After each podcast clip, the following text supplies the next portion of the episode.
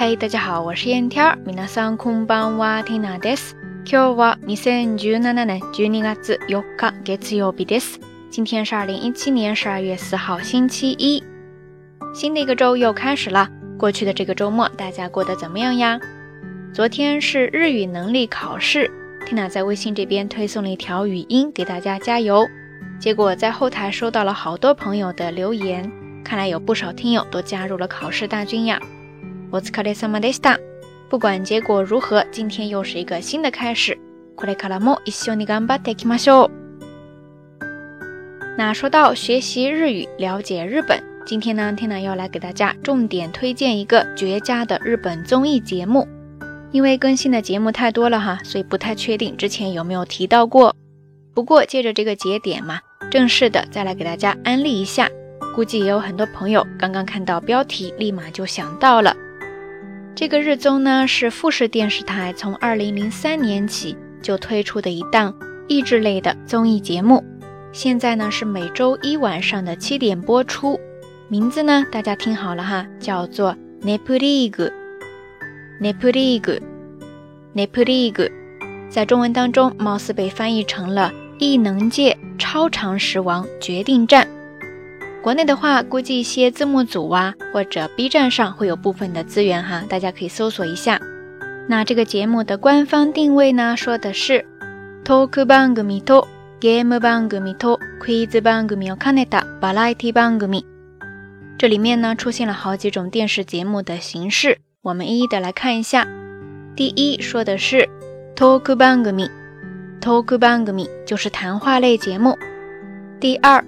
Game 番組 g a m e 番組就是游戏类节目。第三，Quiz 番組 q u i z 番組就是知识问答类节目。第四，バラエティ番剧，バラエティ番組就是综艺节目。那在这儿呢，他说的是 Talk 番組と Game 番組と Quiz 番組を含めたバラエティ番組。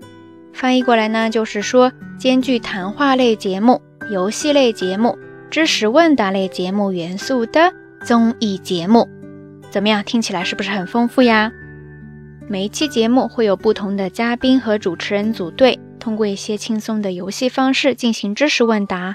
问题的范围特别的广，从中小学教科书的知识点到大学入学考试的汉字问题，从日常生活各个领域的信息到时事政治等等等等。问题里面有日语汉字、单词常用表达方式的发音和书写，也有很多跟日本文化生活相关的小常识，寓教于乐，能够学到很多的东西。另外，刚才也提到了它有谈话类节目的元素在里面，对吧？其实呢，就是节目进行的过程当中，嘉宾之间会有各种聊天对话，主持人本身呢也是搞笑艺人，所以对话本身也非常的有趣。不管你是想要学习一些干货、了解日本文化、练习日语听力，或者就是想要娱乐放松，都是一个很好的选择。那 Tina 再重复一遍，名字呢叫做 n i p p l i a g u e 富士电视台每周一晚上七点开始，今天晚上就有哦，推荐给大家。说到这里呢，恰好昨天中午 Tina 看之前的重播，在里面新学到了一个单词，还比较好玩，就想来跟大家分享一下。这个单词虽然平时大家都在用，但是大多时候都是直接写的假名，所以节目当中就用它出了一个汉字书写的问题。果然，在场的很多嘉宾都懵了一脸。这个单词叫做“みぞき”，みぞき，みぞき。听友当中也有很多日本的朋友，不知道你能不能够写出来呢？首先，这个单词的意思呢是人体的一个部位，みぞき。就是心窝，心口窝。弥邹期这个发音呢，据说是从弥邹期这个单词演变而来的。弥邹期汉字写作“水落石出”的“水落”，从字面来看呢，就是喝下一口水，感觉直接掉进去，直接进入的那个部位、那个地方就是心窝，是不是很形象呀？而在这里要考的弥邹期，它的汉字呢可以写作“鸠尾”。斑鸠的鸠，尾巴的尾，是不是很奇怪呀？为什么会对应这样的一个汉字呢？有一种说法呢，就说心窝那个部分，那个部位长得特别像鸠的尾巴，所以呢就用了这个汉字“迷鸠鸡鸠尾”。缇娜可是牢牢的记下来了，不知道大家怎么样呢？OK，以上呢就是这一期节目想要跟大家分享的全部内容了，来简单的复习一下。首先呢，跟大家安利了一档学习日语、了解日本的综艺节目，叫做 n e p a l i g 直接写作它的片假名，大家可以去搜一下。然后呢，跟大家分享了一个单词比较好玩，叫做 mi zoshi，汉字写作鸠尾，意思是心窝，你都记下来了吗？那今天的节目互动话题呢，就是除了刚才听娜介绍的这一档节目之外，你还喜欢看哪些日综节目呢？欢迎大家通过留言区下方跟 Tina 也跟所有的朋友一起来分享哈。节目最后还是那句话，相关的音乐以及文稿信息，欢迎关注 Tina 的微信公号“瞎聊日语”的全拼或者汉字都可以。好啦，夜色已深，Tina 在神户跟你说一声晚安。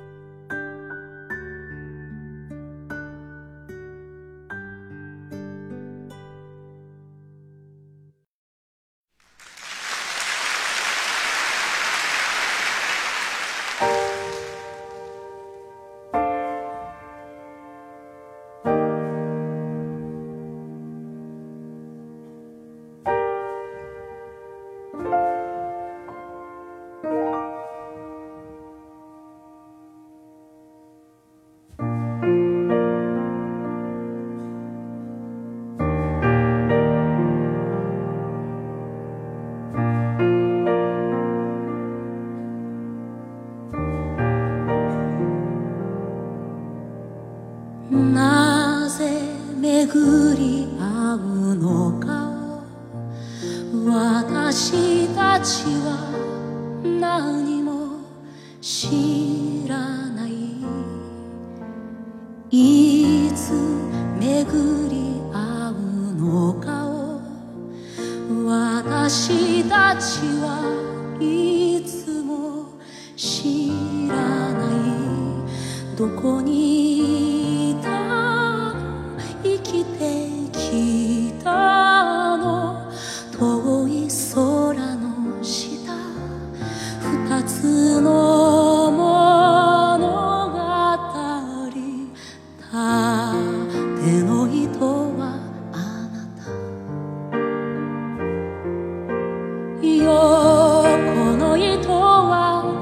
しりなすのはいつか誰かを温めうるかも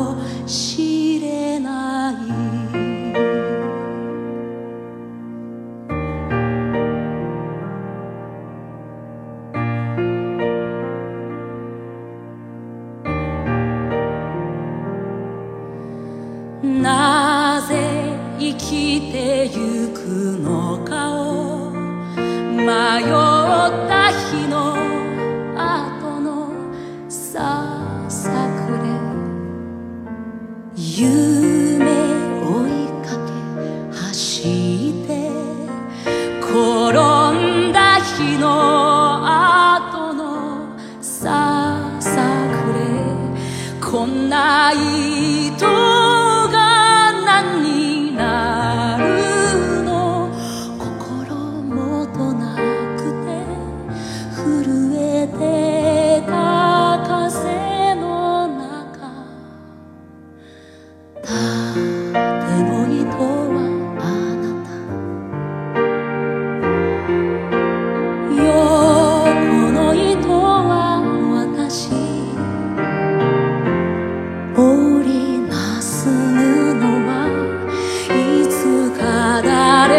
の傷をかばうかもしれない